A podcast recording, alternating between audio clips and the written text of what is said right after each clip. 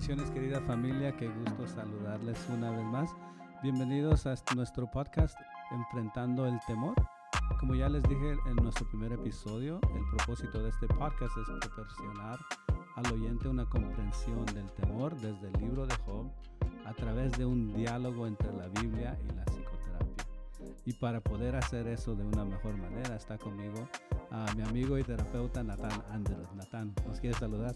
¿Cómo estás mi querido Melvin? Encantado de estar aquí contigo. Bueno, como le conté a la audiencia Nathan en nuestro primer episodio, la razón por la cual decidí uh, tratar estos temas y en este podcast es porque de cierta forma cuando sucedió lo que sucedió en mi vida, la tragedia que sucedió en mi vida, fui al libro de Job para tratar de entender lo que me estaba sucediendo, para tratar de entender lo que estaba sucediendo en Job también y quizás de esa forma yo podía entender qué me estaba sucediendo a mí, cómo, cómo poder lidiar o salir del hoyo donde yo me encontraba. Y, con eso en mente, Natán, me gustaría preguntarte a ti, porque también eres pastor, uh, ¿por qué es que la gente uh, va al libro de Job cuando se encuentra en este tipo de situaciones? Muy buena pregunta, porque parece que tiene que pasar una tragedia para que te interese el libro de Job. Como humanos no entendemos por qué hay tanto sufrimiento y por qué lo permite Dios. Que dentro de nuestra mente humana pensamos que si tú eres bueno, entonces todo te va a salir muy bien. Y si has vivido la vida ya eh, varios años, vas a saber que no todo sale como tú piensas. La vida no es justa siempre. Y yo creo que vamos al libro de Job cuando tenemos una tragedia porque estamos tratando de entender mi propia tragedia o tratar de procesar. Quizá todo le salió bien a Job, entonces quiero ver la fórmula de cómo le hizo él y cómo le hizo Dios para que yo también pueda terminar feliz. Sí, desafortunadamente he estudiado el libro de Job ya casi tres años, un poquito más, y no he encontrado ninguna fórmula en el libro de Job para que todo me salga bien. Uh, creo que he salido con un poco de más preguntas, pero lo que sí he encontrado en el libro de Job es que Job tuvo que pasar por un proceso para llegar al punto que él llega en su fe. Entonces, creo que eso es uh, la clave, eh, creo que eso es el regalo que yo quisiera que al final de esta serie uh, reciban, ¿no? De que puedan entender de que en realidad es un proceso, el que Job pasó y es un proceso el que nosotros vamos a pasar. Quizá para los que no han escuchado la primera charla, pero que quieren saber cuál fue tu tragedia y nada más lo puedes decir 30 segundos, un minuto. Sí, como compartí ya, uh, el 29 de abril del 2018, uh, un hombre borracho se estrelló contra el auto de mi esposa y la mató instantáneamente. Entonces, creo que inmediatamente, el siguiente día, yo me encontraba en, una, en un hoyo tremendo, ¿no? Entonces no sabía ni cómo lidiar con eso. Me recuerdo que tú me recomendaste que fuera y me, y me aislara de la gente, que fuera. Y, entonces eso es lo que hice y cuando estaba en ese lugar, aislado de todo el mundo junto con mis hijos, a, abrí la Biblia y comencé a leer el libro de Job. Y no paré y no paré porque yo quería entender. ¿Y tuviste respuestas? O sea, lo que tú, a, a lo que tú ibas a ver en Job, ¿pudiste eh, resolver las cosas que quería resolver? La verdad no, como ya dije, surgían más preguntas. Mm. Claro que al entender un poquito más el relato del libro de Job, el proceso que él tuvo que pasar, me he dado cuenta de que yo tengo que pasar por ese proceso. Estoy pasando por mi propio proceso y un día voy a llegar al punto que llega Job. Uh -huh. Y creo que ese proceso eh, se ve a través de todo el libro de Job. Él está tratando de entender su situación porque está confuso. Él no sabe por qué le está pasando lo que le está pasando. Y cuando te pasa una tragedia, tú no sabes el por qué. Inicialmente hay una confusión tremenda. Y creo que tienes que hacer ese, proceso. Ahora, tú querías verlo de una perspectiva eh, psicológica, bíblica. Y sencillamente la, la psicología es el estudio del alma. Y el alma es donde está tu personalidad, donde están tus pensamientos y tus emociones. Y eso va a vivir por toda la eternidad, eso va a continuar. Sabemos que el cuerpo muere y va a ser transformado, pero nuestra alma va a continuar. Entonces todos esos pensamientos y emociones, eh, hay un encontronazo tremendo porque lo que pensábamos de la vida, cuando sucede la, la tragedia, se nos remueve el tapete. De repente ya no es lo que nosotros pensábamos de la vida, inclusive de Dios. Cambiamos de perspectiva y vemos aquí a través de, del libro de Job cómo cambia su perspectiva de Dios. Y cuando pasa una tragedia, es algo traumático, necesitamos hacer un tipo de luto o de duelo. Y muchas veces la gente no quiere que pensemos en, en lo, que, lo que sucedió, porque piensan que si, lo, si pones tu mente en eso y lo meditas demasiado, que te vas a volver loco o lo empeora. La gente quiere que te olvides y no pienses más en eso, pero realmente tenemos que pensarlo, tenemos que pasar por el luto. No hay manera de brincarlo. Y Nathan, y psicológicamente o en el área de que tú trabajas, ¿cómo es que la gente comienza a procesar el luto? Sí, hay lo que se llama un ciclo de, de luto o de duelo que les ayuda a entender esto. Primero es el shock. No puedo creer que esto me pasó y tú me imagino que varios días después o meses después vas a levantar el teléfono y le vas a llamar a tu esposa o mandarle un texto y no está, ah, de repente no está, o querías compartir una canción o un versículo y ya no está. Entonces es como ese shock, como que no lo puedo creer y eso dura por un poco de tiempo. Luego entra uno en, en una, eh, en un tipo de enojo. Puede ser enojo que no le dije suficientemente te amo o, o en este caso no fui con ella al, a la tienda o no sé, cosas que, que, pensamos que podríamos haber hecho mejor, nos enojamos con nosotros mismos, eh, con esa persona que se murió, eh, o inclusive con Dios, de por qué me la quitaste. La próxima, el próximo paso en el luto es eh, la tristeza, que nos abruma tremendamente. Puede ser una depresión, una tristeza muy profunda. Y luego entramos a lo que se llama el regateo. Eso es lo que debería de haber hecho pero ¿por, por qué? Eh, ¿Por qué estuve en ese semáforo a esa hora y por qué fue a esa tienda? ¿Por qué no se quedó? ¿Por qué se tuvo que ir? ¿Qué hubiera podido hacer yo? ¿Por qué no fui con ella? Exactamente. Hubiera ido yo. Sí, entonces todas esas preguntas eh, es el regateo como para poder procesar, para aceptar el hecho de que ya no está. Porque no lo entiendo, estoy confuso. Y finalmente el, último paso es de aceptación.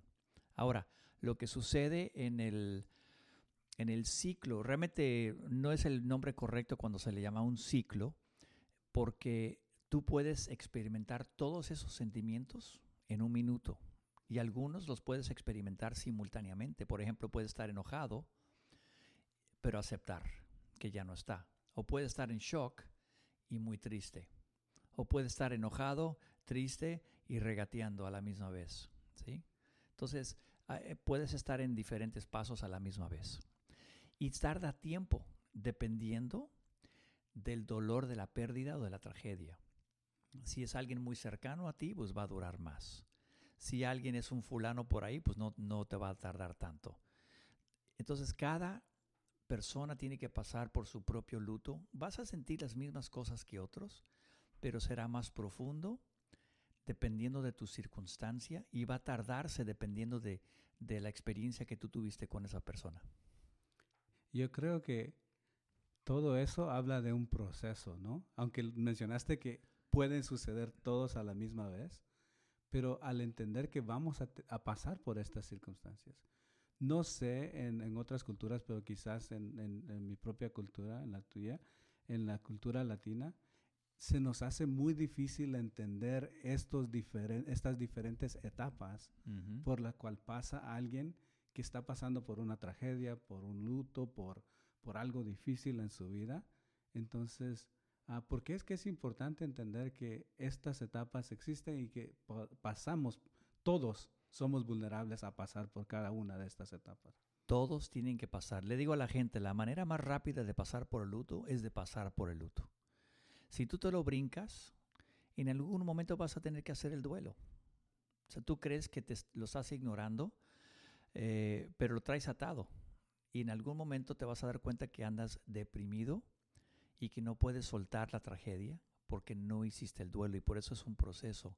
Y me encanta aquí, en el caso de Job, que él está hablando continuamente, compartiendo lo que está pensando, eh, su perspectiva siempre no es la correcta, pero está compartiendo, está hablándolo en voz alta en vez de callarse y mantener el dolor dentro.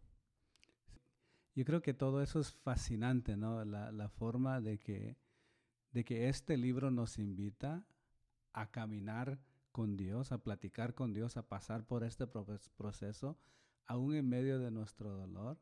Y algo que me llamó mucho la atención uh, en precisamente de lo que de lo que compartí el primer episodio es de que el libro de Job comienza precisamente con palabras de Dios definiendo quién Job es.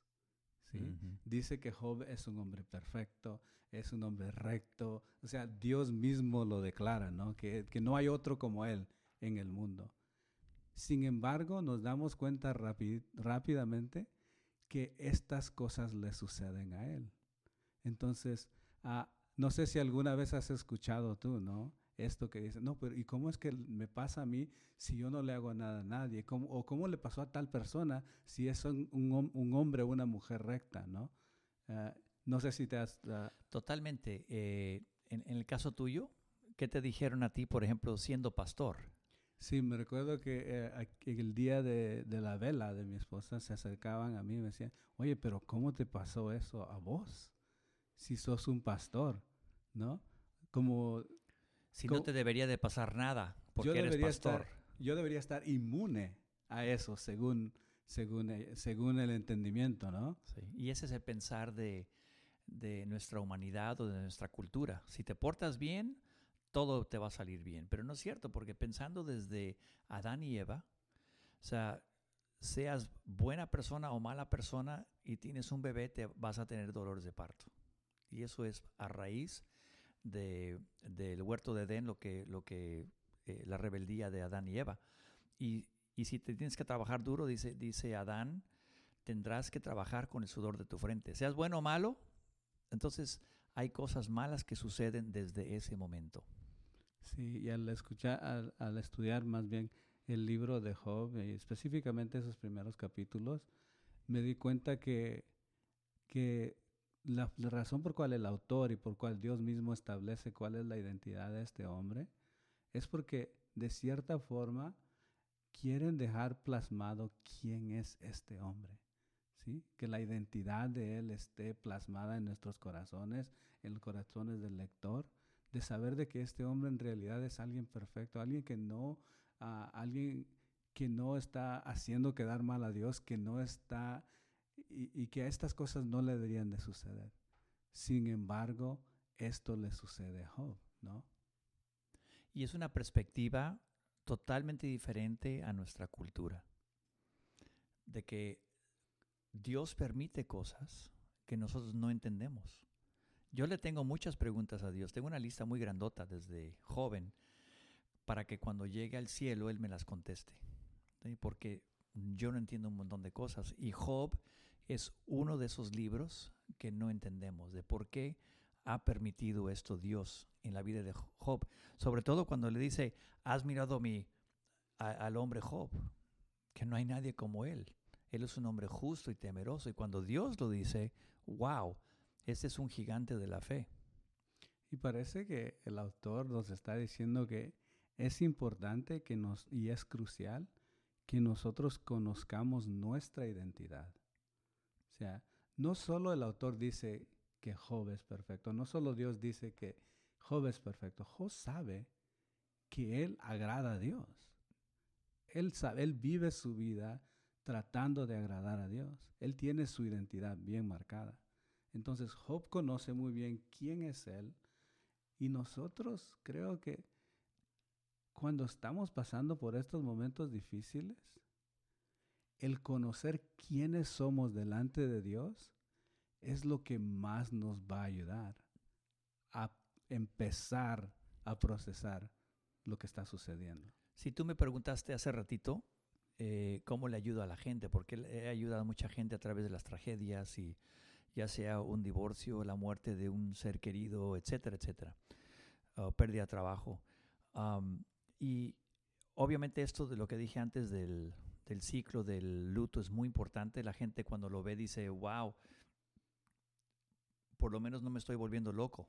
Estoy viendo que esto es normal, pasar por esto. Y eso les ayuda a normalizar su experiencia. Pero la otra cosa es su identidad. ¿Quiénes son? ¿Quién es Dios? Tenemos que volver a ver quién es Dios. ¿Dónde está Dios en este momento? Porque eh, quizá tú pensaste que Dios es como tu salonero o tu mesero, que tú nada más le pides y Él cuando estás mal, tú le pides nada más. Esto cambia tu perspectiva de Dios. Cuando a ti se te remueve el tapete, toda tu vida cambia, tu perspectiva cambia de lo que todo lo que eh, con lo que tú contabas, lo que era tu fundamento de la vida, eh, se destruye y tienes que volver a ver a Dios, tu propia vida en, a una luz, eh, en una luz diferente. Entonces hay que ayudar a las personas a entender quiénes son ellos en Cristo, quién es Dios, que Dios está en el trono todavía, a pesar de no poder entenderlo. Él sabe tu sufrimiento. ¿Por qué lo permitió? No tengo la más mínima idea. Me encantaría tener esa pregunta, pero ni en Job lo encontramos.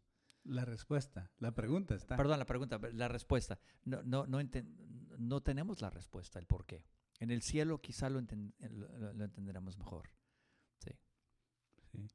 Yo quiero también proponer que conocer quiénes somos delante de Dios nos da también acceso a Dios y, empezar ese proceso de conocerlo. Yo creo que uh, quizás esa es una también de las razones por las cuales personas vuelven al libro de Job, es porque no solo quieren entender cómo es que Job sale de esto, pero cómo es que Dios está presente en medio de toda esa situación.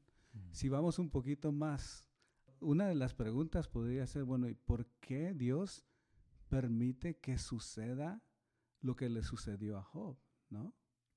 Sí, diría, o sea, Dios es soberano. Significa que Él puede hacer lo que Él quiera. Él a veces permite cosas para que yo profundice en mi caminar con Él. Ahora, yo no sé por qué trae ciertas tragedias y a otros no. Pero sé que Él tiene un plan mucho más grande de lo que yo puedo ver en este momento. Nuestra, nuestra mente es finita, pero Él es infinito. Y cuando estemos en el cielo, y, dice la Biblia que si vivimos aquí 80 años, ya estamos, o sea, fortachones y muy fuertes. Dice, porque nuestros años pasan como un pensamiento. Esta vida pasará muy rápido y viviremos millones de millones de años del otro lado. Entonces, Él quiere que yo confíe en este momento, en este, en este momento o esta, estos años momentáneos de vivir confiando en Él. Señor, no lo entiendo, tú eres soberano, no sé por qué lo estás haciendo, pero dice la Biblia que tú me amas, que tú eres el, el, Padre que me ama y tú mandas buenas cosas. Y si yo entiendo que Él es bueno, aunque en la circunstancia no es buena, entonces puedo confiar en Él. Y esto, esto me gusta este, este versículo en Hebreos 4:16, dice, acerquémonos pues confiadamente al trono de la gracia. Ahora, si tú no confías en Dios, si tú no crees que Él es bueno, si tú crees que Él no te perdona, entonces tú no puedes acercarte confiadamente al trono de la gracia. Tú vienes a Él con toda la confianza y dice, ¿para qué? Para alcanzar misericordia y hallar gracia para el oportuno socorro. Él nunca promete en la Biblia sacarnos de la circunstancia, pero promete estar con nosotros en la circunstancia. Sí, y me encanta la reacción de Job ante todas las pruebas, ¿no? Porque lo que le sucede a él es algo inexplicable. Él no sabe, o sea, no hay, no hay motivo por cual le debería de suceder esto a Job. Y me, me, encanta su reacción porque cuando todo se derrumba alrededor de él, cuando sus hijos mueren, cuando pierde todo lo que tiene, cuando ahora está enfermo, sentado en, una, e, en un montón de cenizas, ¿no? Ahí él, él declara que aunque no entiende aún lo que le está sucediendo, que Dios está en control. Que Dios está en control de la situación por la, por la cual él está pasando. Eso es magnífico. Y ese es, a final de cuentas, si queremos tomar una lección de Job, es, ok Dios, no te entiendo, pero sé que estás en el trono, tú eres soberano. No me gusta esto para nada, pero quiero confiar en ti.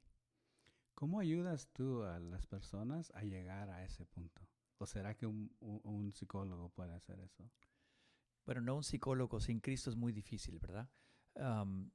o sea, hay, muchos versículos de, mucho aliento y creo que más adelante podemos ayudar a la gente cómo ayudarle a otra persona, darles unos consejos de cómo ayudarle a otra persona. Pero lo primero diría es, no le hables a la persona. Cuando ellos vienen a hablarme por primera vez, están todavía en shock. Y ellos están en shock cuando están en la vela o poco después de la tragedia. Entonces, todo lo que tú le dices, no se van a acordar nada. Pero se van a acordar de quienes fueron un consuelo, de que estuvieron en su presencia, no diciendo nada, dándoles abrazos o ayudándoles con comida, eh, o dándoles, ayudándoles a que se puedan dormir, eh, pero no se van a acordar de todos los consejos, a menos de que son malos. Entonces, eh, cuando tú estás en shock al principio, tú tienes que nada más escuchar. Yo tengo algunas respuestas cuando vienen a verme por primera vez, pero yo estoy con ellos, nada más los escucho, yo no les doy mucha, mucha dirección, porque ellos nada más quieren sacar. Recuerda lo que dijimos hace rato del regateo, están regateando. Entonces me están haciendo preguntas, pero ¿por qué esto y por qué lo otro? Yo no sé el por qué, pero te voy a escuchar. Y sencillamente escuchándolos les ayuda a procesar el dolor y se sienten como que alguien estuvo apoyándolos. Y luego, cuando estén listos, quizá en dos, tres, cuatro, un mes, no sé cuánto tiempo, ya podemos empezar a, hablar de Dios, que Dios está el día de hoy. Mira, no, no lo entiendo, pero Dios dice que está contigo, que Él puede darte el confort, el consuelo, el apoyo que tú necesitas. Él lo sabe. Ahora, no le podemos decir a alguien, oh, no te preocupes, todo lo que te está pasando, Dios está en control sin antes permitirles a ellos que pasen por un proceso, como tú hablaste antes, ¿no? Las diferentes etapas, que ellos mismos tienen que pasar por esa etapa. Sí, porque es muy pronto. Y nuevamente, por tener buena intención, decimos alguna burrada, ¿sí? Como esto fue la voluntad de Dios. O sea, ¿tú quieres escuchar eso el día que se murió tu mujer? No, alguien me dijo a mí, no se preocupe, pastor, Dios va a multiplicar su ministerio. Ouch. ¿Para qué quiero que Dios multiplique mi ministerio? En este momento es lo peor que me podías haber dicho. Quizá Dios lo haga en dos años, tres años, pero en ese momento eh, son cosas que tenemos que tener mucho cuidado en decir. Y más adelante podemos hablar de cómo ayudarles a otros y de algunos consejos. Sí, bueno, pues al punto de que yo, ah, de que Job uh, llega en este proceso hasta ahora, donde vamos, ¿no? apenas terminamos el capítulo 1 y, empezamos el capítulo 2, es de que en realidad él ha alabado a Dios en medio de su situación, aunque le ha dolido. No podemos decir que no le dolió. le ha dolido, está lastimado, está con un millón de preguntas, pero él se queda con eso. Algo está pasando, no lo entiendo, pero Dios está en control. Y eso lo motiva a, tener su encuentro con Dios, digamos, ¿no? A tener ese, a, poder enfrentar lo que le está sucediendo, porque él no sabe lo que le está sucediendo. Eh, eh, no, no ha dado nombre a eso. Sin embargo, el principio de su caminata es este. Dios está en control. Qué difícil, Nathan. Ah, después del primer episodio, muchas personas me mandaron mensajes em, diciendo preguntas como, ok, entiendo eso, pero ¿por qué me está pasando esto? ¿Por qué está pasando lo otro? Pasemos por el proceso. Y esa es la invitación. Empecemos este proceso.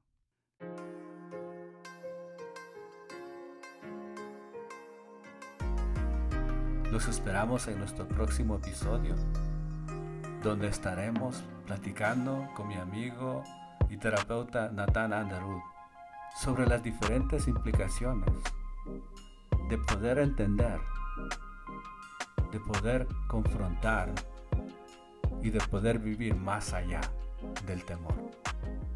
Que el Señor me los bendiga.